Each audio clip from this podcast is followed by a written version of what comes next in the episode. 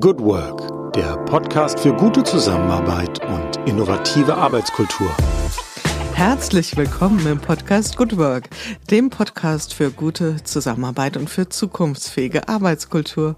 Mein Name ist Julia Jankowski und ich freue mich auf eine neue Folge in unserem Salon, in unserem Good Work Salon. Und ich warte noch endlich auf den Tag, wo er auch bezugsfertig ist und ich wirklich auch physisch meine Gäste begrüßen kann. Heute ist es leider nicht so. Heute sind wir wieder räumlich voneinander getrennt. Aber ich sag mal, wie es ist. Wir sind schon uns ganz schön nahe gekommen. Ähm, meine, mein Gast, meine Gästin nickt und grinst und ich erzähle euch ein bisschen was, wen wir heute da haben. Also, Good Work. Ähm, viele von euch wissen ja so ein Stückchen, was ich mit Good Work verbinde und dass das für mich keine, ähm, sagen wir mal, Ablehnung oder ähm, Abwendung vom Begriff New Work ist, aber durchaus eine äh, kritisch wohlwollende, vielleicht kann man so sagen, Auseinandersetzung. Und jetzt haben wir schon so viel, 143 Folgen, das ist ja schon eine Menge Holz über Good Work geredet und immer mal wieder ist es durchgegrenzt, dieses New, dieses New Work. Und dann habe ich mir überlegt, so jetzt wird es aber auch mal Zeit, dass ich jemand mir einlade. Und da gibt es so ein paar Namen, die da immer wieder auftauchen. Ich glaube, eine, mindestens eine, grüße ich schon mal im Geiste. Sie wird wissen, wer, es, wer gemeint ist, wird sicherlich auch noch hier im Salon kommen.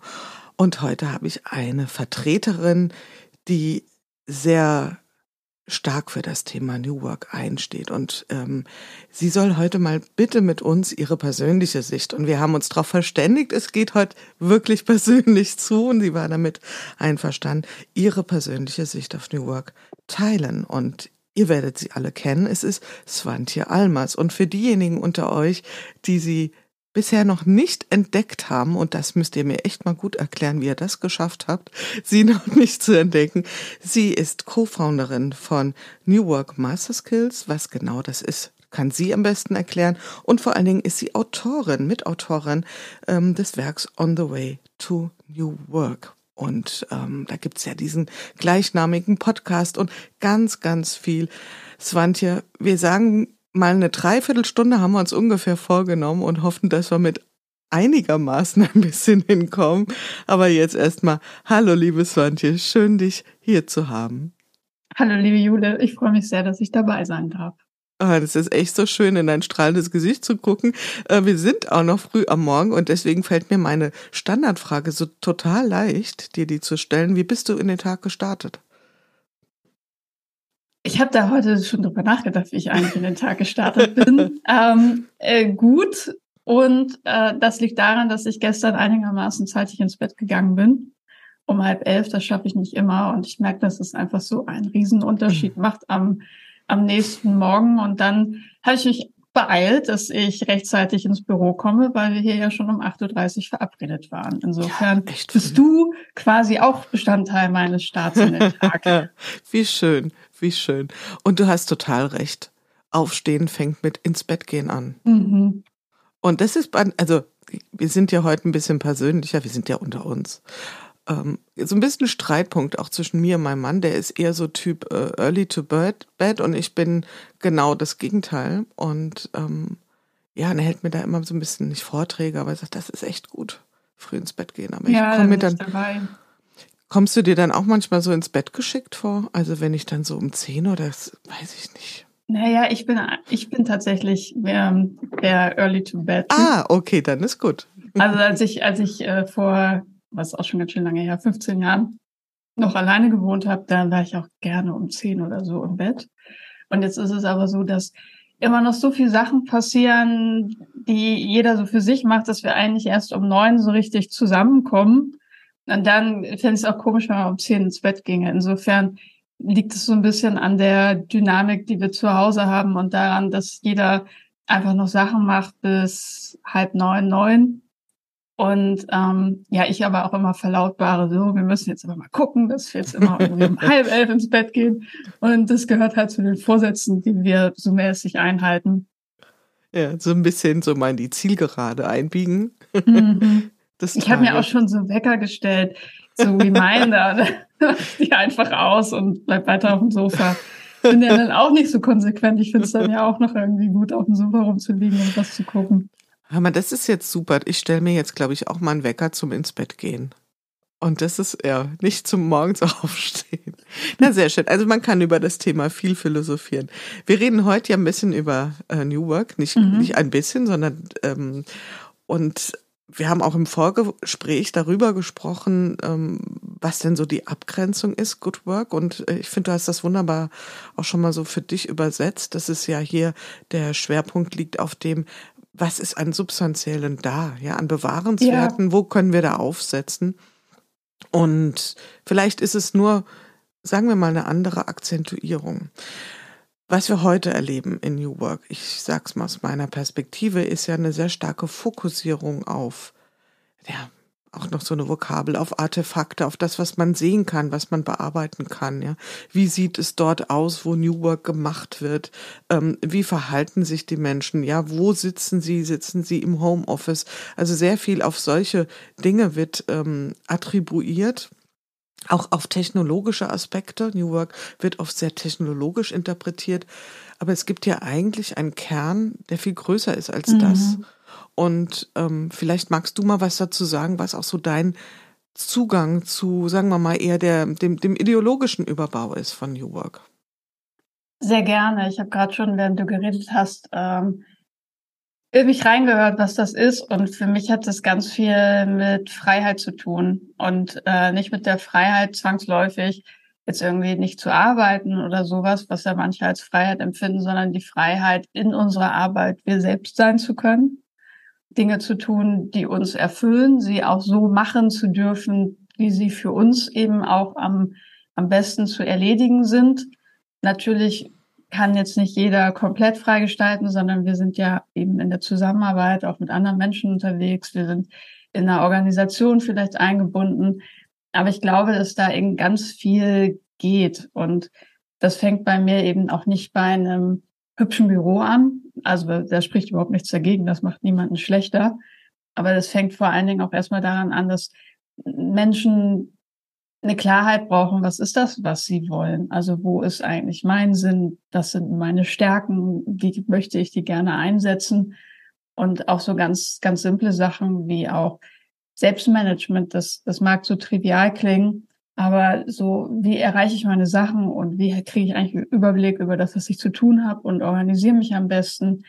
Wie lerne ich am besten? Also so, ein, so eine gute innere Stärkung und da glaube ich, dass wenn Menschen sehr gut aufgestellt sind und am Ende läuft im Grunde alles auf Resilienz hinaus, das heißt mit Veränderungen umzugehen, dann haben sie auch die Chance, in der Umwelt, in der wir sind, in der sich Dinge ja so schnell verändern, also gerade Corona zeigt es, die aktuelle Energiekrise zeigt es, nichts hat mehr so Bestand wie zum Beispiel in den 90ern, haben sie auch die Möglichkeit, sich besser anzupassen und damit umzugehen was, glaube ich, ganz viel Raum schafft. Mhm. Und du hast jetzt ein Wort nicht verwendet, äh, auf, das mhm. ich, auf das ich fast gewartet habe, Ach, aber es kam nicht. Nämlich das Wort Mindset. Mhm. Also was du beschrieben Haltung, hast, genau. ja, Haltung. Ähm, ich sag mal so, ich habe da so, ich fremdel da auch manchmal mit, weil ich nicht dieses Bild habe, es ist äh, negativ angefangen, aber ich habe weniger das Bild, dass sich Mindset in irgendeiner Art und Weise trainieren ließe. Also schon mal gar nicht von außen herangeführt. Mhm. Ähm, jetzt bringen wir mal ein bisschen ähm, ähm, ähm, Inhalt zum Thema New Work Master Skills. Das ist ja ein Unternehmen, was du gegründet hast oder mitgegründet hast. Und ihr beschäftigt euch ja mit einem Skillset.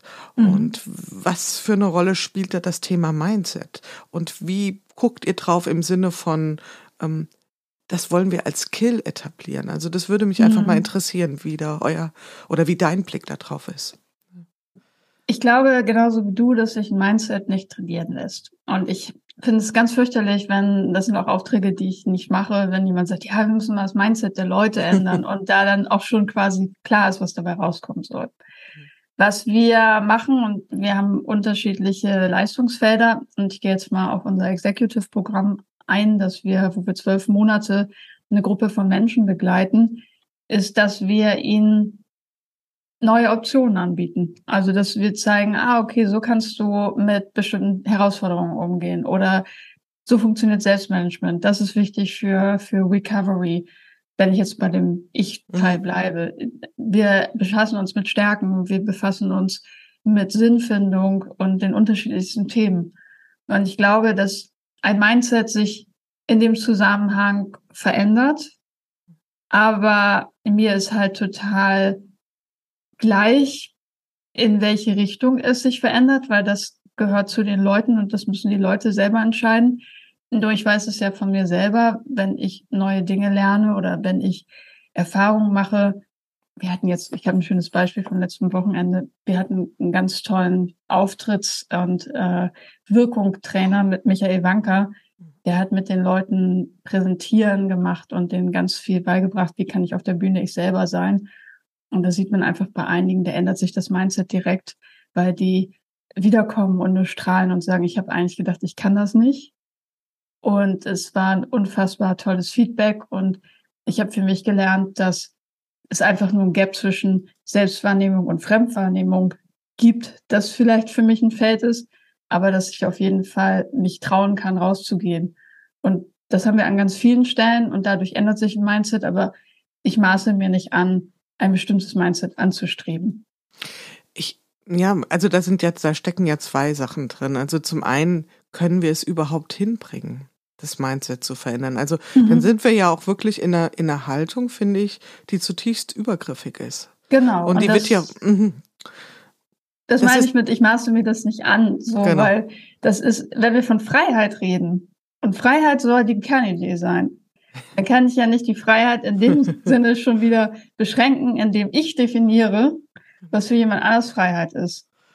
Ja, und, und dann auch nochmal, wenn wir vielleicht noch einen Schritt weiter gehen. Also das eine ist ja die programmatische Setzung, also zu sagen, das optimale New Work äh, Mindset sieht so und so aus, was ja auch schon ein bisschen absurd mhm. ist, weil dann muss ich das ja irgendwie auch logischerweise, ich kann ja nicht etwas New nennen und etwas über Jahre hinweg konstant halten gleichzeitig. Also das ist ja, ja ad absurdum gefolgt. Also von daher muss ich ja da auch mich von diesem Thema programmatische Setzung unwillkürlich oder unweigerlich ähm, äh, trennen.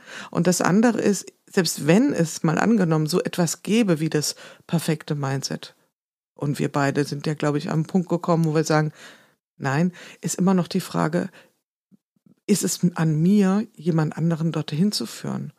Und mhm. ähm, ich glaube, das ist so ein Missverständnis, was sich ganz schön verheddert hat, weil ich beobachte das so, dass ähm, dann oft so dieser Vorwurf vorgebracht wird, naja, New Work, das ist doch viel mehr als nur Möbel und so weiter und Homeoffice, da geht's doch um Mindset.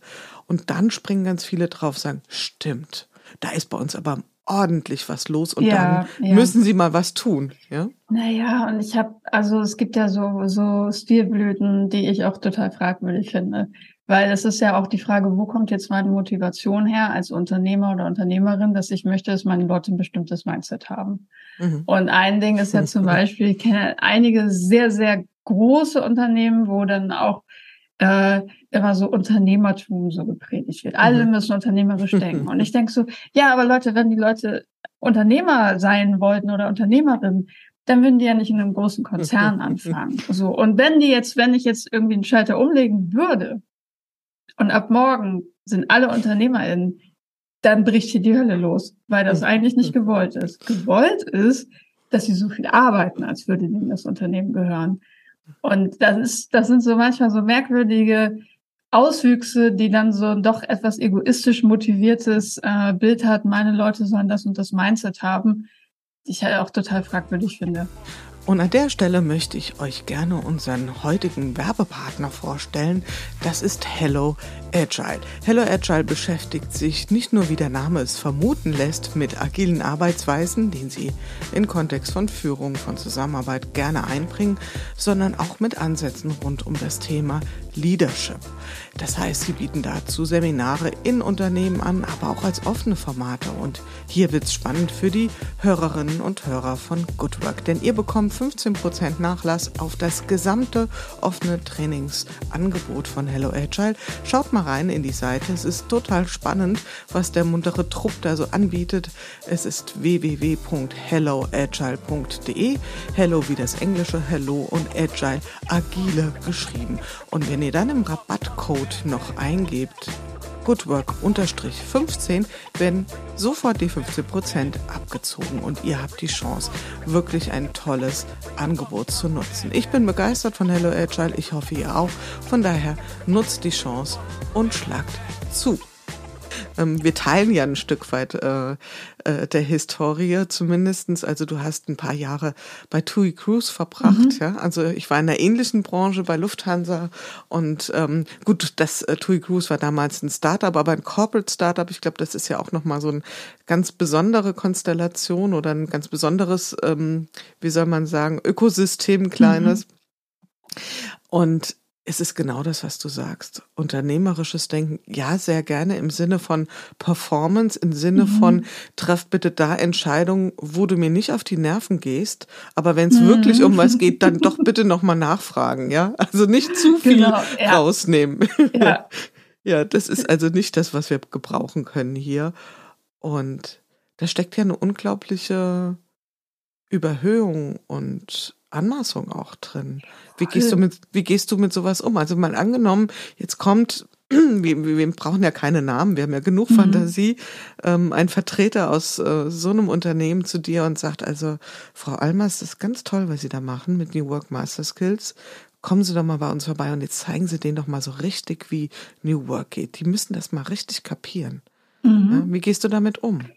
Mm, also ich würde nicht einfach sagen, alles klar, ich bin am Dienstag da, sondern ich würde sehr gerne genauer reinschauen, warum die Person das gerne möchte. Und als erstes schlage ich dann vor, und sowas mache ich auch zum Beispiel demnächst mal wieder, zu sagen, holen Sie doch mal irgendwie drei, vier Leute zusammen, denen Sie vertrauen, die für Sie irgendwie Bestandteil Ihres Entscheidungsgremiums sind. Und wir schließen uns mal einen Tag ein und sprechen darüber, wie ist eigentlich die Ausgangssituation, was möchten Sie für Ihre Leute? Warum möchten Sie das? Was glauben Sie, woran es hakt? Um dann einfach gemeinsam reinzugucken, was ist eigentlich die Intention? Und vorher würde ich mir nicht anmaßen zu sagen, ist gut oder schlecht, weil, und das kennst du bestimmt auch, es gibt mhm. so Unternehmen, wo man denkt, oh, das ist bestimmt ein fürchterlicher Laden. Und dann kommt man da rein und denkt, ach geil. Mhm. Und genauso, und das ist fast noch spannender, die Unternehmen, wo man denkt, ach cool, das ist ein mega Unternehmen. Und dann kommt man da rein und das ist eigentlich, es sieht schön aus, aber ansonsten ist es irgendwie die 80er Jahre Pyramide, was Hierarchien angeht und auch noch das passende Mindset. Und insofern arbeite ich erstmal mit den Leuten und gucke über die Arbeit, ob ich nicht mehr Sinn dahinter finden kann oder auch Sinn reingeben kann. Du bist ja auch Coach. Ähm, ja. Das heißt, wenn du auf das Thema New Work schaust, bist du eher an der Schnittstelle Organisation. Vor allen Dingen ist das was, was dich fasziniert. Ja, also wie müssen wir Organisationen gestalten, unterstützen? Ähm, oder zieht es dich stärker? Und ich weiß, es ist eine schwierige Entscheidungsfrage hin zu dem Phänomen Mensch. Also wie geht's dem Einzelnen? Also wo fühlst du dich stärker hingezogen? Ich glaube, ich fühle mich in der Mitte. Ähm, ich mag sehr gerne die Verbindung, weil ich glaube, wenn man nur auf Menschen guckt, verpasst man die Chance, ähm, äh, nachhaltig etwas Größeres zu verändern, weil eine Veränderung des organisationalen Rahmens natürlich auch eine große Nachhaltigkeit mit sich bringt. Also wenn ich jetzt nur irgendwie einzelne Menschen oder Teams stärke, das wäre mir zu wenig, sondern ich finde schon spannend zu sagen, was sind denn die Rahmenbedingungen und was können wir tun, damit das dauerhaft erhalten bleibt. Aber nicht als Selbstzweck, sondern wirklich, um einen Wert für die Menschen dazulassen. Ich glaube aber auch, es muss immer auch einen Wert für die Organisation dalassen, weil es wir es sonst gar nicht machen können und weil es sonst auch nur, weil es sonst auch nicht sauber durchdacht ist. Also ich glaube schon, dass da Win-Win-Situationen auf beiden Seiten mhm möglich sind, ganz, ganz fest. Und ich glaube auch, dass meine Aufgabe ist, diese Win-Win-Situation eben auch mitzuschaffen. Hm. Und jetzt hören uns ja auch einige Menschen zu, die selbst in einem ähnlichen ähm, Wirkungsumfeld wie wir unterwegs sind, die sei es intern oder auch selbstständig, als Beratende unterwegs sind, als Coaches, als Trainierende im weitesten Sinne. Und beobachte sowas und ein bisschen was schwang da auch mit bei dir, dass da so wie so eine Art Hierarchie drin steckt. Also dass das Thema wie ähm, ich wende mich eher dem Thema Organisationsdesign, Organisationsentwicklung. Ich sag's einfach mal, mhm. du kannst da gern drauf reagieren. Gerne. Ähm, höherwertiger angesehen wird, das anspruchsvollere, das ist das Big Business in der mhm. Entwicklung. Mhm. Ähm, und das andere, naja, da bin ich halt so an der, an so einer kleinen Schraube, ja, und das ist sowas, naja. Mhm. Ähm, also erlebe ich oft, dass es so ja. betrachtet wird. Und gleichzeitig ist es aber so, dass wir in der Arbeit dann doch in der Schnittstelle mit dem Individuum natürlich für diese eine Person, für diesen einen Menschen ungeheure Wirksamkeit Total. spüren können. Also so ist es auch nicht gemeint. Ich hab, bin jetzt nächste Woche zum Beispiel wieder vier Tage in einem Unternehmen und arbeite nur mit den Leuten und finde zum Beispiel, das ein Unternehmen, das mich besonders oder das mir besonders viel Freude macht, weil ich da mit Meistern zusammenarbeite aus der mhm. Produktion. Mhm. Und, und wenn ich dann noch irgendwie einen Termin mit der Geschäftsführung habe, da habe ich meistens schon gar keinen Bock, den zu machen, weil ich dann irgendwie so, so den Austausch mit den Leuten irgendwie spannend finde. Ähm, ich weiß aber auch eben, dass es ohne Rahmenbedingungen verändern nichts ähm, oder dass dass mit Rahmenbedingungen verändern viel mehr möglich ist. Mhm. Und ich mag am allerliebsten und so Projekte, die eher von den Leuten kommen. Das heißt, Bottom-up-Veränderung, mhm. wo es ja immer heißt, so, ja, das muss von oben kommen, da glaube ich gar nicht zwingend dran, sondern ich finde es super, mit den Leuten zusammenzusitzen, zu sagen, was braucht ihr denn, mit wem müssen wir denn reden? Und dann eben zu gucken, wie man die Führungsebenen, die relevant sind, auch mit einbindet, ähm, um dann auch dauerhaft etwas zu schaffen, weil ich eben oft erlebt habe, du kommst irgendwo hin und du machst was mit, mit Menschen und dann machst du eigentlich im Grunde ein viel größeres Vakuum bei dem auf, weil die jetzt wissen, was theoretisch möglich ist und sagen, ich kann es aber gar nicht so leben in meinem Unternehmen. Mhm. Und dem möchte ich sehr gerne entgegenwirken. Mhm. Wir haben ja am Anfang gesagt, wir wollen es sehr gerne persönlich halten, das Gespräch. Was waren denn, äh, oder nochmal einen Schritt zurück. Ich pack mal so ein paar Stationen auf und äh, aus deinem Leben hier und du hast ähm, eine Ausbildung gemacht und ich sag mal so, ich glaube, das war nicht die allerlustigste und schönste nee. Zeit in deinem Leben. Bei einer Bank, so klassisch das Azubi-Leben mal genutzt. Sparkasse. Mhm. Okay. Wir haben Fantasien. Ja. ja. Und dann hast du, glaube ich, Betriebswirtschaft studiert. Genau. So weit, so klassisch. Also da steht jetzt von außen, ich darf das mal so sagen, nicht unbedingt in großen Leuchtbuchstaben New Work drauf. Ja, ähm, wobei ich, äh, für mich war das ganz spannend, dieser Freiheitsentzug in meiner ähm, Sparkassenausbildung. Mhm. Und dann habe ich mein Studium als äh, eine unfassbare Freiheit und als ein Riesengeschenk empfunden, ähm, weil ich immer dachte, ja, okay, normalerweise würdest du jetzt noch am Scheiter stehen und irgendwelche Überweisungsträger ausfüllen oder dir irgendwie einen einschenken lassen von irgendjemandem. Und das war zumindest für mich persönlich erstmal dieses Gefühl von Raum und Entfaltung und BWL habe ich studiert, äh, weil ich dachte, da habe ich, da muss ich mich gar nicht festlegen. Mhm. Und das war für mich dann schon irgendwie spannend, weil ich da gewählt habe, was ich wollte und wo irgendwie meine Freunde auch beteiligt waren und Freundinnen und irgendwie das erste Mal in meinem Leben mich so krass selber entfalten konnte, auch wenn man nicht mal denkt, dass ein BWL-Studium was ist, wo sich Leute entfalten können. Naja, aber wie du sagst, also der Rahmen ist auf jeden Fall schon mal deutlich genau. lockerer und loser gestrickt als in so einer, in so einem Sparkassenverbund oder zumindest, was mhm. wir uns darunter vorstellen. Aber war das so ein Moment, wo du dir schon so diese ganz grundlegenden Fragen gestellt hast?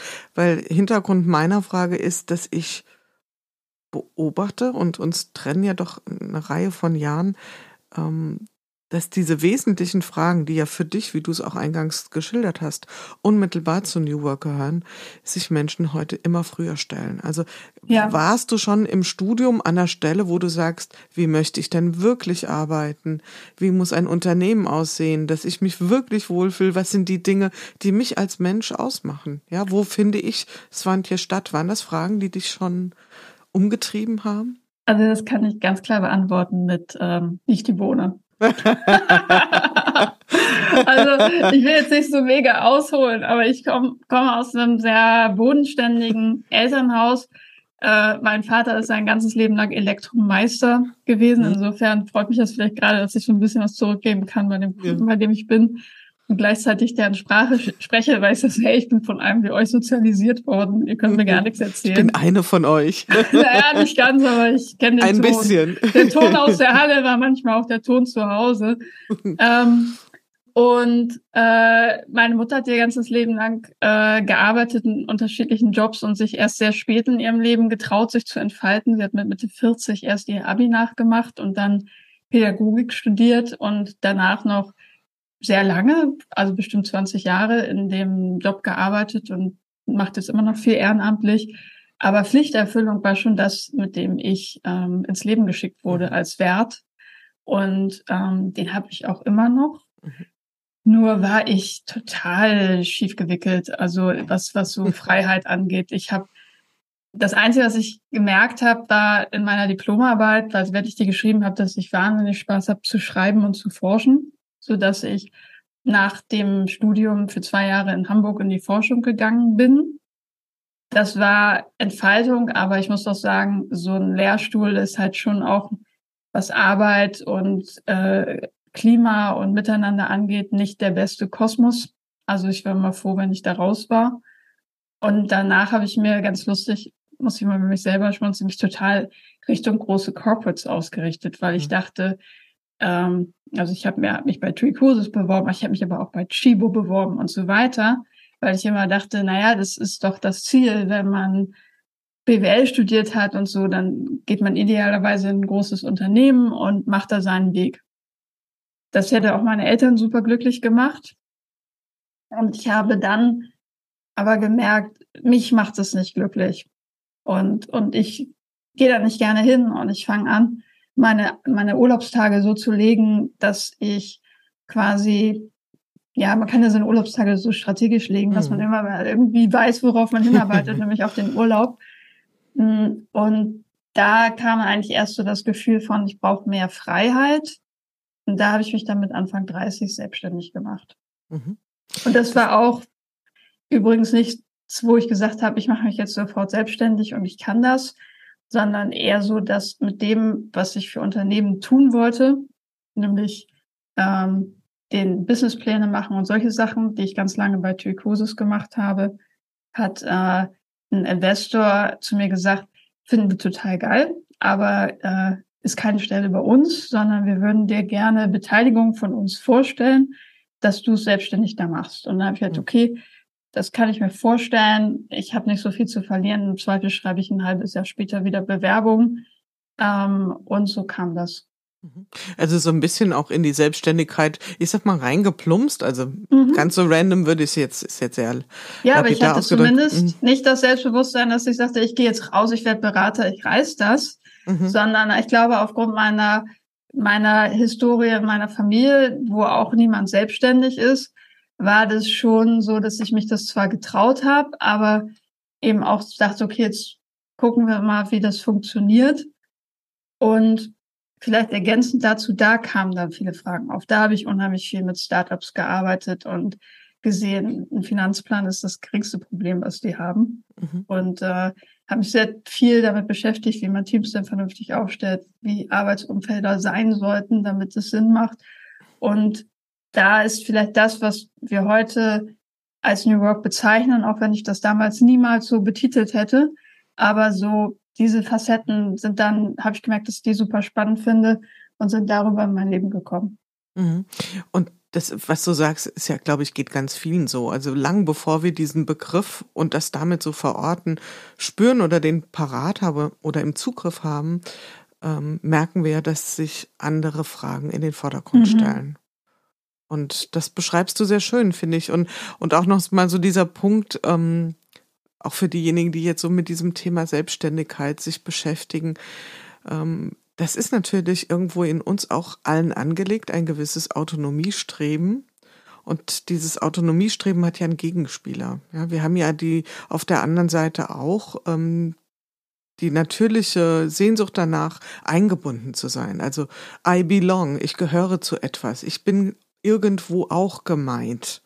Ja, und ähm, mhm. das, was du vorher so beschrieben hast, mit diesem, dann habe ich meine Urlaubstage gezählt und äh, geguckt und optimiert, das ist ja dann, sehen wir das ja ganz oft, wenn sich so eine Autonomie nicht so einen gesunden Weg bahnt, dann gehen wir in so eine Selbstoptimierung. Mhm. Ja, da sind wir nicht in so einer gesunden Autonomie.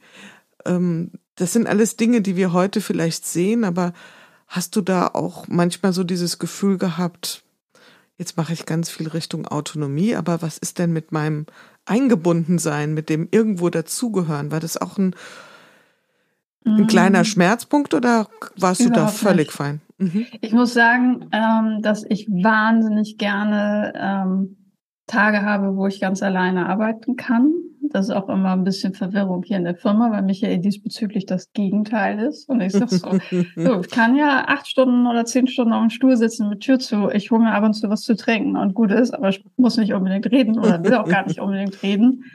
Und ähm, aber mein Gefühl von Belonging war wirklich auch, ähm, ich gehöre dann auch für die, für die Zeit, die wir zusammenarbeiten und bei einigen emotional auch immer noch zum, zum Kunden. Also mhm. ich glaube, dass wenn ich dann mit Leuten zusammen bin, dass mit für mich total wichtig ist, eine gute Verbindung aufzubauen, so zumindest ähm, wenn das, wenn wir das gleiche Mindset teilen und wenn wir auch beide auf die Art und Weise zusammenarbeiten möchten und habe glaube ich, also mein, mein Kleiderschrank ist immer noch voll mit Hoodies von irgendwelchen Firmen, die irgendwann gegeben haben und ich auch total gerne anziehe und mich immer freue. und ähm, am liebsten, also gerade wenn es eine längerfristige Zusammenarbeit ist, arbeite ich so, dass ich halt auch trotzdem Bestandteil des Teams bin in einer externen Rolle, mhm. aber die sind mir dann schon auch wichtig. Und ein Kunde, der mir nicht wichtig sein kann,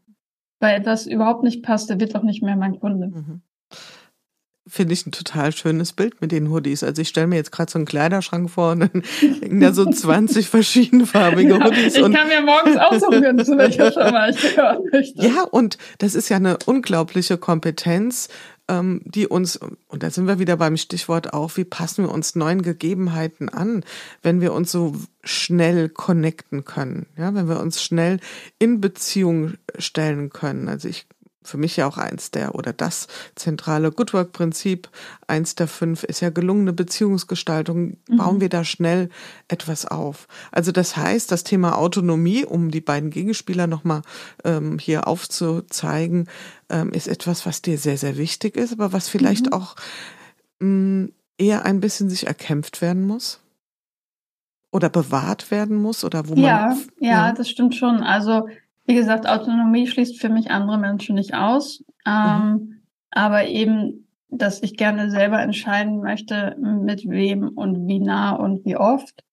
Und es muss ein bisschen erkämpft werden, weil ich glaube, dass es eine Wertung gibt, dass, ähm, dass wenn Menschen nicht so verpflichtet sind, zum Beispiel im Unternehmen zu sein oder irgendwie nicht qua gemeinsame Räumlichkeit äh, zusammensitzen müssen, mhm. dass das äh, dann bedeutet, dass sie nicht so committed und connected sind, was eigentlich total Schwachsinn ist. Ich meine, ich habe mhm. auch schon mit Menschen in einem Büro gesessen in meiner Corporate-Zeit und nicht so weit entfernt von denen hm. gefühlt, äh, wie nur was und war froh, wenn ich da abends raus war. Und gleichzeitig gibt es Menschen, mit denen ich seit zehn Jahren zusammenarbeite und die ich irgendwie alle zwei, drei Jahre sehe, aber wir super eng sind und, und super committed zueinander. Mhm. So ein bisschen die Frage, braucht es den Trauschein, um wirklich gut äh, eine gute Beziehung zu führen? Es ist so ja. lustig, weil ich bin seit 16 Jahren in einer Beziehung und möchte auch nicht heiraten. aber mir ist klar, also wenn ich es mir aussuchen darf, würde ich sehr gerne mit dem Mann bis ans Ende meines Lebens zusammen sein, aber ich brauche keinen Trauschein und wahrscheinlich ist das irgendwie bei mir so ein Ding, dass ich immer denke, ich finde es viel wertvoller, wenn wir uns jeden Tag neu füreinander entscheiden können. Mhm. Sehr schön. Und dieses Thema Autonomie versus Selbstoptimierung. Wieder jetzt bisschen so mein kritischer Blick. Mhm. Ich beobachte in der New Work-Szene ist jetzt vielleicht auch ein sehr ähm, entrücktes Vorurteil, dass es da ein bisschen in Richtung Selbstoptimierung geht. Beziehungsweise auch so Missverständnisse.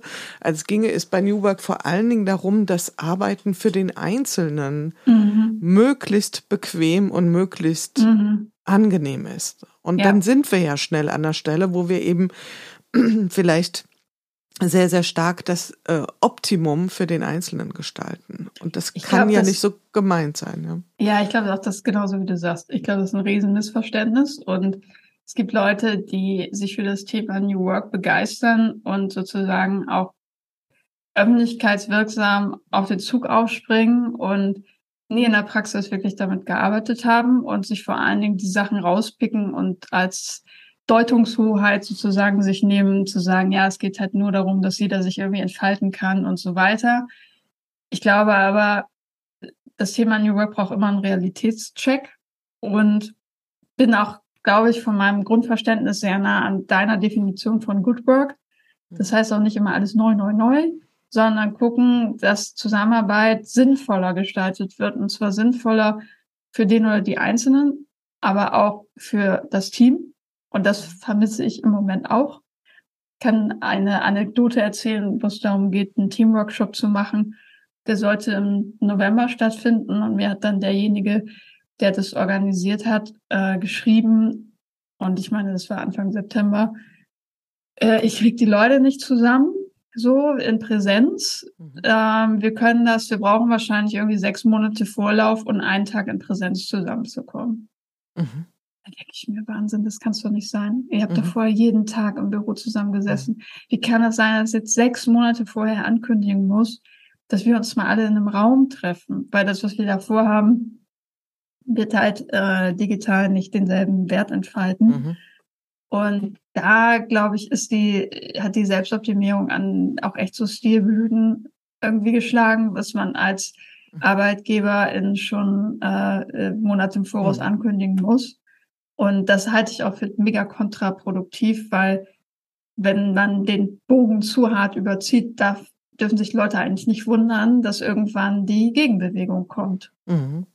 Ja, absolut. Also wir sind da definitiv auf dem übertriebenen mhm. Weg an manchen Stellen. Und dass, dass so viele ArbeitnehmerInnen fehlen, hilft da gerade in Anführungszeichen.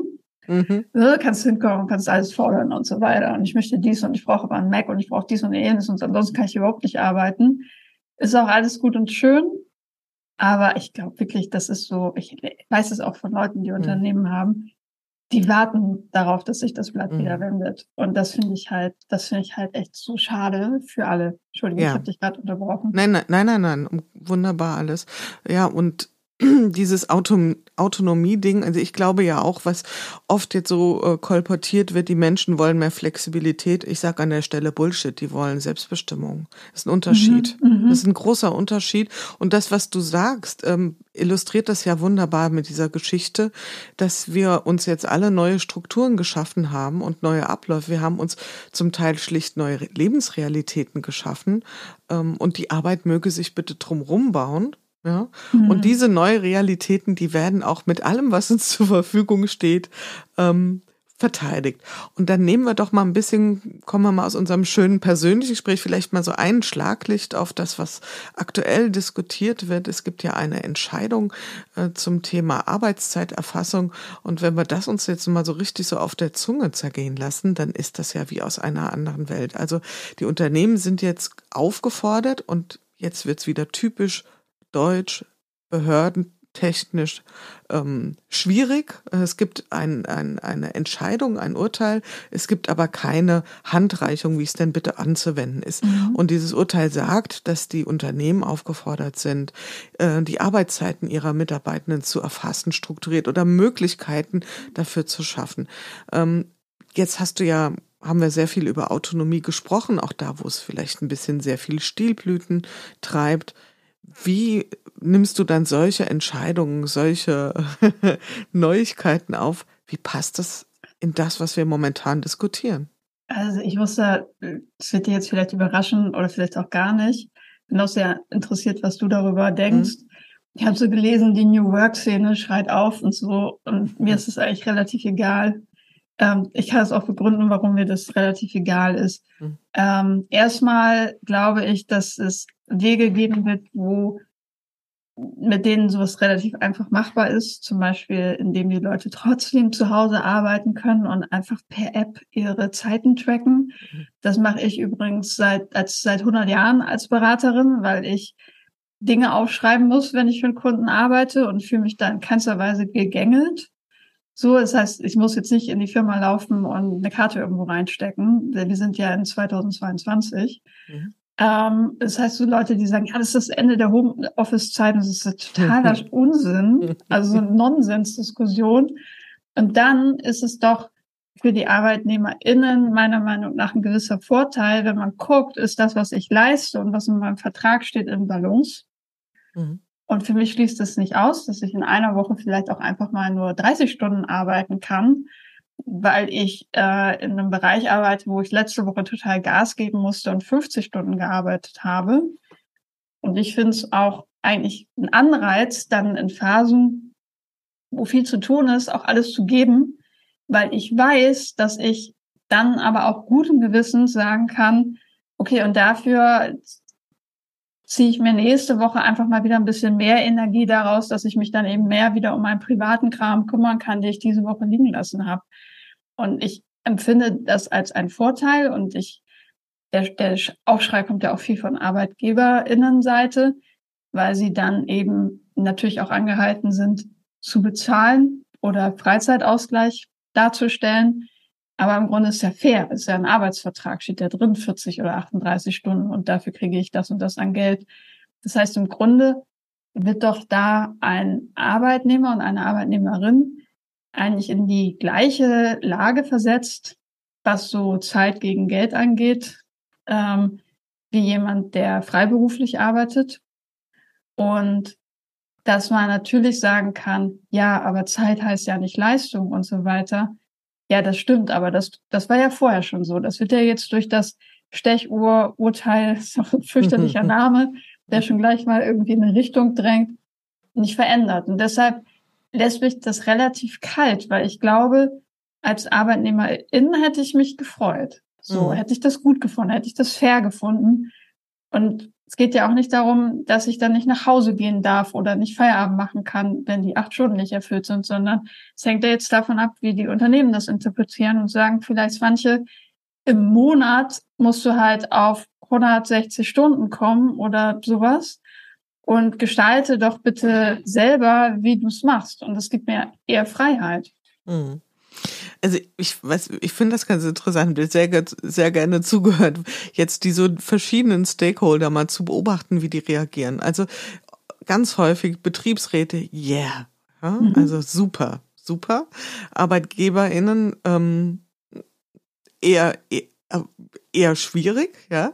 Ähm, und ähm, Mitarbeiter würde ich sagen, ich sehe da beides. Ich sehe da beides. Ich sehe da natürlich schon die Menschen, die jetzt in der Vertrauensarbeitszeit ähm, sind und da natürlich Ideen haben von Stechuhr, von, von wirklich Kontrollsystemen, die sie als Mehrbelastung sehen.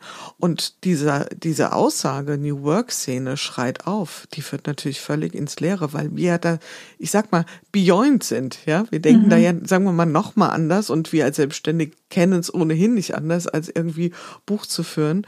Und äh, von daher glaube ich, dass da nochmal ein ganz neues Gemisch an, an Lösungen rauskommen wird. Mhm. Und die Beschränktheit, die im Moment besteht, ist ja die Beschränktheit dieses oder dieses mangelnde Denken in Möglichkeiten.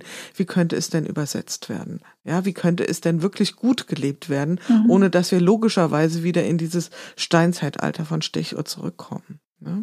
Ja, und es wird ja nie so die Lösung sein. Es gibt ja das schon so ganz automatische Sachen ja. und mit App und ich weiß auch irgendwie aus der, aus der Firma meines Freundes, da ist er irgendwie inhaltlich für solche Sachen zuständig. Und wir gestern Abend noch diskutiert, in der praktischen Umsetzung ist es tatsächlich in einigen Firmen nicht so leicht, mhm. weil das Ganze ja noch mit Pause genau. dazu kommt. Und dann ist die Frage, zieht man nach sechs Stunden 30 Minuten ab? Was ist, wenn ich sechs Stunden und eine Minute gearbeitet habe? Habe ich dann offiziell nur fünf Stunden 31 gearbeitet? Und so weiter. Also es ist so, die Systeme, sind da teilweise noch beschränkt und, und, und es ist etwas hakelig. So, mhm. aber ich würde mal sagen, mit einem großen Schritt zurückgetreten, glaube ich, dass das äh, ein Megamarkt jetzt gerade aufmacht, intelligente Zeiterfassung ähm, zu entwickeln. Und ich finde halt so die, dieses Argument, äh, ja, aber wenn ich in 30 Stunden den Wert von 40 staffel, warum soll ich dann irgendwie 10 Stunden jetzt rumsitzen, nur um die Stechuhr glücklich zu machen? Das ist doch total unrealistisch. Also alle Leute, die ich kenne, die total produktiv arbeiten, die arbeiten eher mehr als weniger. Und ich kenne eigentlich niemanden oder doch, ich kenne wirklich niemanden, der bisher weniger als 40 Stunden gearbeitet hat und ähm, aber 40 Stunden Vertrag hatte und alles war cool und sich jetzt irgendwie gegängelt fühlt, weil er oder sie jetzt auf einmal mehr, gefühlt mehr Zeit verbringen muss, sondern die meisten Leute arbeiten doch einfach wirklich mehr. Und wenn es das gibt, mag ja sein, dann müssen wir uns doch ganz andere Fragen stellen, oder? Ja, dann könnte ich zum Beispiel mit meinem Arbeitgeber das mal transparent machen und sagen, guck mal, bisher hast du mir irgendwie im Monat 5000 Euro bezahlt. Äh, ich habe dafür nur 30 Stunden gebraucht im Schnitt. So, wenn wir mhm. Leistung bezahlen wollen und nicht Zeit, dann könnten wir auf der Basis auch einfach einen 30-Stunden-Arbeitsvertrag machen mit demselben Gehalt. Mhm. Ist jetzt ein mhm. bisschen utopisch, ne? Aber es ist auf jeden Fall eine andere Diskussionsgrundlage, als ist dieses kollektive, oh, gehen wir zurück in die 80er. Das glaube ich nicht. Das glaube ich auch nicht. Aber der Aufschrei war da, auf jeden Fall. Ja, ich Fall. weiß. Und es ist aber dann auch mal so ein LinkedIn-Bubble-Aufschrei und jeder echauffiert sich und so. Die Empörungskultur, die ist ja, ja auch tief in ja uns. Auch immer, immer einen guten Post mit vielen Likes. Genau, genau. Greifen wir vielleicht noch mal so einen Punkt auf, der ja auch ganz wichtig ist bei dir. Ähm, du hast ich will jetzt nicht alle Stationen durchgehen. Du warst ja dann ähm, nach dieser Forschungsarbeit bei TUI Cruise in einem, in einem Start-up und irgendwann kam ja das Wörtchen New Work sehr explizit in dein Leben, denn ähm, du bist jemand begegnet, ähm, mhm. mit dem du heute ähm, zusammen New Work Master Skills betreibst als Unternehmen. Und ähm, magst du mal vielleicht diesen äh, Erweckungsmoment äh, schildern? Also wie kam so die Begegnung mit On the Way to New Work? Mm, also vor zweieinhalb Jahren musste ich, ich sage bewusst musste ich nach Berlin, weil ich damals äh, Bestandteil des deutschen Trainerinnen-Teams für Getting Things Done war. Mhm. Und David Allen, der das Ganze entwickelt hat, in Berlin war und das eine Notwendigkeit war, dass die Trainer, die auch nah an David sind, dann natürlich irgendwie da sind. Und der Grund seines Besuches war mitunter, dass er äh, eine Live-Podcast-Folge aufnehmen wollte mit zwei Typen, von denen ich grob gehört hatte, mhm. Michael Trautmann und Christoph Magnussen, äh, für den Podcast On the Way to New Work. Also bin ich, weil es wirklich mir überhaupt nicht gepasst hat, missmutig in die Bahn gestiegen. Mhm und dorthin gefahren und ähm, war ein bisschen früher da und Michael kam dann auch schon und erzählte und ich war total fasziniert, weil ich dachte, ach krass, so aus meiner ganzen Berater- und Trainerwelt, die, wo alles auch teilweise sehr angestrengt war und visionsfrei. Oh, das klingt jetzt so gemein, ne? Aber teilweise schon. so und da dachte ich so, ach krass, so, so eine Menschen gibt's auch. So mhm. jemand, der so weit denkt und das ist natürlich auch die große Stärke von Michael, die er hier in der Firma auch immer einbringt. Und dann muss man sagen, Corona sei Dank, auch wenn ich mich nicht freue, dass wir Corona hatten und auch immer noch haben. Aber dadurch, was war kurz vom ersten Lockdown. Und dadurch ergab sich quasi das Window of Opportunity, dass Michael und ich mal zur selben Zeit in derselben Stadt waren. Also wir wohnen zwar beide in Hamburg, aber ich war bis vor Corona so zwischen vier und fünf Tagen die Woche unterwegs. Hatte für mich aber auch schon festgestellt, dass das, dass das eigentlich nicht sein kann. Und dann haben wir äh, viele Spaziergänge um die Alster gemacht, so ungefähr das, was jeder Hamburger gemacht hat im ersten Lockdown. Es war rappelvoll. Ich glaube, als nur so Reflex. Ja gut, dann gehen wir jetzt erstmal um die Alster. Ähm, und da haben wir viel diskutiert, weil Michael natürlich sehr von dem New Work Begriff kommt und diese die Faszination auch durch die vielen Podcast-Gespräche, die er bis dahin geführt hat, also genau 200, die Befassung mit dem Thema hatte. Und ich ja ganz grundsätzlich gnadenlos aus der Praxis komme. Und ja, Michael ist in der Theorie gut, aber Und das und das muss berücksichtigt werden. Und man muss ja auch erstmal gucken, wo das Unternehmen steht und so weiter. Das heißt, wir sind teilweise ähm, äh, laut diskutierend um die Eister gelaufen, haben aber für uns festgestellt, dass eigentlich das schon spannend ist, unsere Schnittmenge anzugucken und gleichzeitig ist die Schnittmenge vielleicht gar nicht das Spannende, sondern die Kreise in beide Richtungen drumherum, die sich irgendwie erweitern, weil es ist ja langweilig, wenn man nur mit Leuten zusammen ist, wo die Schnittmenge mega groß ist. Und ähm, haben halt dann echt diskutiert, so wie kriegt man das, was, was unter New Work verstanden wird, auch praxisnah zu den Menschen und ins Unternehmen und wie kann auch unsere Gesellschaft davon profitieren? Weil das war ja, muss man vielleicht auch nochmal dazu sagen, weil wir es noch gar nicht angesprochen haben, die ursprüngliche Intention von New Work und von Friedhof mhm. Bergmann. Mhm. Es ging ihm ja um die Gesellschaft und nicht darum, dass lauter selbstoptimierte Menschen irgendwie auf den Straßen unterwegs sind. Mhm. Montagmorgen um 11.30 Uhr, weil es ihnen gerade in den Kram passt. Mhm. Ähm, und da ist eigentlich im Grunde dann die Idee für New Work Master Skills entstanden, weil wir gesagt haben, was sind denn dann bitte die Kernkompetenzen? Wie ist denn die Struktur? Was, was braucht es denn? Wie können wir eigentlich diese ganzen vielen einzelnen Ansätze mal zusammenbringen? Und wie gesagt, worauf kommst du denn wirklich an?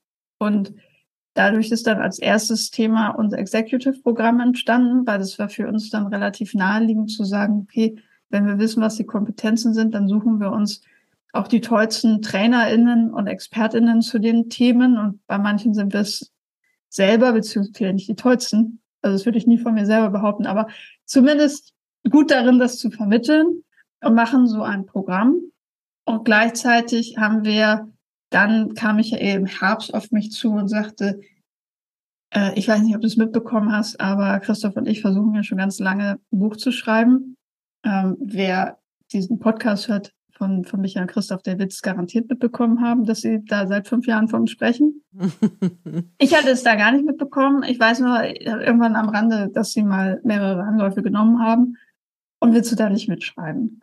Und das fand ich mega spannend, weil ich ja wie gesagt, das klingt jetzt total komisch, aber meine Diplomarbeit ja so mega gerne geschrieben habe und nur die Das Forschung, klingt echt komisch. Ja, ja, ich war echt, aber es war, es war eine wirklich tolle Zeit für mich, auch wenn ich es vorher nicht geglaubt hätte.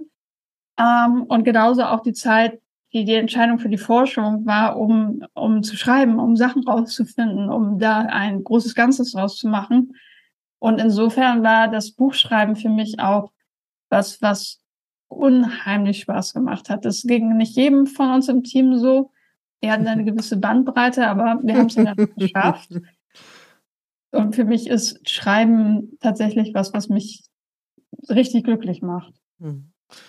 Das das kann ich absolut bestätigen. Ich habe ja auch gerade jetzt mein Buch veröffentlicht und ähm, ich hab, ziehe meinen Hut vor Menschen, die in Co-Kreation ein Buch schreiben, weil da fehlt mhm. mir die fast, da fehlt mir die Fantasie, wie das gelingen soll. Ja, ja das hat so Vor- und Nachteile, ne? Du ja. bist halt dafür auch nie alleine mit dem Auftrag, mhm. ein Buch zu schreiben. Ich habe mich auch manchmal gefragt, wie wäre das, wenn ich ein Buch alleine schreiben mhm. würde. Aber dann bist du halt auch die ganze Zeit da mit dir alleine. Ja. Ähm, und dadurch, dass wir ja so einen Kapitelaufbau wirklich nach Themen haben und das Buch auch so gestaltet haben, dass die Kapitel zwar zusammenhängen und man aber überall, also wenn, wenn du sagst, mich interessiert halt jetzt das Thema Resilienz, dann kannst du das lesen mhm. und musst davor nicht alles da gelesen haben, was davor kommt. Ähm, das war für uns dann ganz günstig, weil wir haben schon eine Aufteilung der Kapitel nach Background und Interessenlage und Bock mhm. gemacht und dann hat jeder halt erstmal so so losgelegt und wir haben zwischendrin natürlich immer mal so quer gelesen und kommentiert und das war teilweise auch wirklich hart, weil es gab unterschiedliche Meinungen und so weiter und man denkt sich so, ey, ich habe das geschrieben, was wollt ihr jetzt von mir? Mhm. Ähm, aber das hat es dann auch besser gemacht und hinterher gab es halt dann die Aufgabe, die hat insbesondere unser Lektor und dann am Ende auch ich übernommen, da wirklich einen einheitlichen Text zum, draus zu machen, weil jeder hatte so ein bisschen seine eigene Stilistik, die uns selber nicht auffällt. Mhm. Aber uns war ja wichtig, dass es dann auch wirklich ein Buch Sich ist. gut liest. Ja. Mhm. Wenn ich so, und wir kehren mal so langsam Richtung Zielgerade mhm. ein, ähm, wenn ich mal so die verschiedenen Facetten mir anschaue, die wir heute besprochen haben, auch von dir, dann kommt ein Wort äh, in meinem Kopf hoch. Und weiß nicht, ob das ein Thema ist, mit dem du dich selbst schon so verknüpft hast. Das ist das Wort Exzellenz. Mhm. Weil ähm, in, auf der Seite von äh, New Work Master Skills steht, äh, ja, sie hat bei den Besten gelernt und das stimmt absolut. Also wenn ich so sehe, was äh, du an, an Weiterbildung gemacht hast, das war ähm, immer bei den, sagen wir mal, Begründern, Erfindern, bei den Menschen, die wirklich äh, sagen wir mal, Substanzielles zu sagen haben. Das, was du jetzt so beschrieben hast, auch an dem Buchprozess, auch an den Auseinandersetzungen äh, mit äh, Michael und auch in allem, was du tust, für mich kommt dieses Wort Exzellenz, taucht so irgendwie hoch. Und ist das etwas, was du gern in die New Work-Welt reinbringen möchtest? Vielleicht auch so ein bisschen als Gegenpol zu diesem, es geht nur um Hauptsache angenehm und jeder, mhm. wie er will. Und mhm. äh, ist es was, womit du dich assoziieren kannst? Ich kann mich mit dem Begriff assoziieren, was teilweise, was, was schön ist, was die Arbeitsergebnisse angehen, aber teilweise auch stressig, weil ich dadurch auch sehr viel arbeite, weil ich immer denke, es muss doch noch besser gehen und was gibt's denn Neues und wie können wir das jetzt noch eine Stufe weiterbringen? Also nichts bleibt so, wie es war, sondern wird oft nicht neu gedacht, weil sonst würde einen auch sehr fertig machen, aber mir ist schon wichtig, dass ich über einen Top-Job abliefere. Ähm, gleichzeitig aber mit dem Älterwerden kommt auch eine gewisse Gelassenheit dazu oder das Vertrauen, ähm, dass das auch geht, ohne jetzt vorher tagelang sich einen Kopf zu machen, sondern ich arbeite halt dafür. Und ähm, in die New Work-Welt würde ich vielleicht nicht diesen Begriff bringen, weil ich weiß, dass es halt auch was sehr Individuelles ist und dass das auch nicht jeder will, weil das wäre ja wieder eine Art Bevormundung. Aber ich würde gerne den Begriff ähm, konkret reinbringen und auch Umsetzbarkeit, weil ich da, damit will ich gar nicht so visionsfrei klingen, aber ich glaube, wenn wir uns die großen Unternehmen in Deutschland angucken, so, wo ja nun mal einfach die Mehrheit der Menschen arbeitet, oder auch die ganzen Jobs, wie jetzt zum Beispiel meine Meister, wollte ich jetzt schon sagen. Ja, ich sage mhm. einfach mal, meine ja, Meister in der Halle. Das Mastering, ähm, ne? Dann ist es doch so, dass ich kann mit unserem Buch in der Hand da ankommen als und predigen, aber die spannende Frage ist doch einfach, wo steht ihr, was braucht ihr, was bringt euch weiter, was bringt auch den Laden weiter? Und ähm, ich würde so gerne einen Beitrag dazu leisten, dass nicht diese Gräben entstehen. Und auch so ein neuer Graben, der sich hier gerade auftut, ist ja diese ganze Gen Z versus Boomer mhm. Diskussion mhm. und Gen Z will dies und Gen Z will jenes wo ich denke, ist auch cool. Ich bin irgendwie, finde find gut, das sind Menschen, die gerade nochmal wirklich herausfordern, zumindest ein Teil davon. Gibt ja nicht die eine Generation.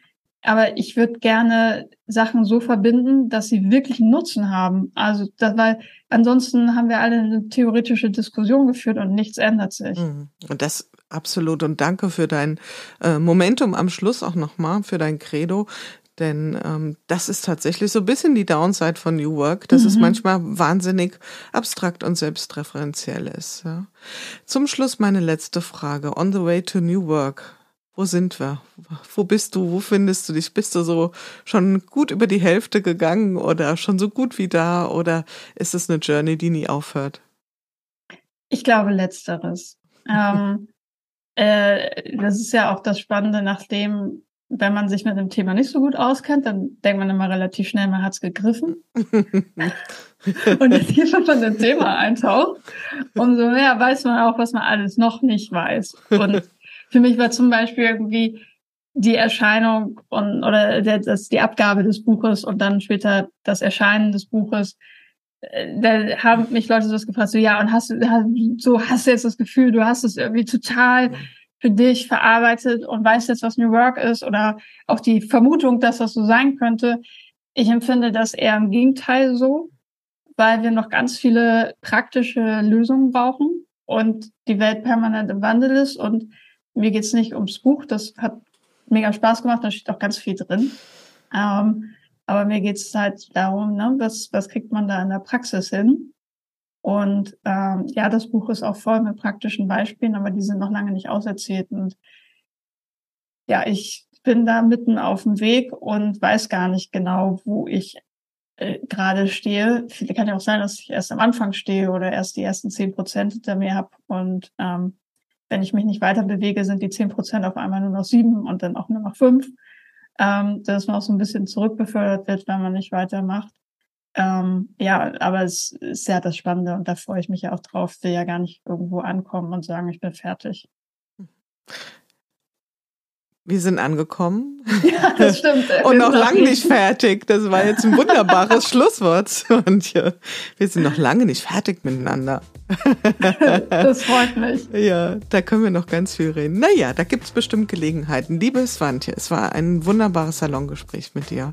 Ein sehr persönlicher und nahbarer Blick auf dein oder dein Blick auf das Thema New Work. Und ich habe festgestellt, wir haben ganz schön viel Überschneidungen, mhm.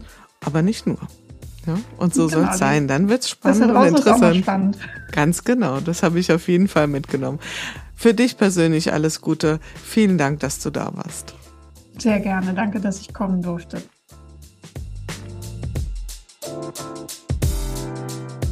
Ja, das war es wieder im Podcast Good Work in unserem Good Work Salon. Wenn euch die Art der Gespräche gefallen, wenn ihr Freude daran habt, etwas tiefer in die Themen einzutauchen, spannende Geschichten zu hören und Transformationserfahrungen live mitzuerleben, dann schaltet ein, hinterlasst ein Abonnement. Ihr findet den Podcast überall dort, wo man üblicherweise Podcast findet. Das heißt bei Apple, bei Spotify, seit kürzerer Zeit auch bei YouTube. Ich freue mich auf jeden Fall, wenn ihr wieder einschaltet und freue mich auch über Nachrichten auf allen möglichen Kanälen von euch. Und bis dahin, passt gut auf euch auf. Eure Jule Jankowski.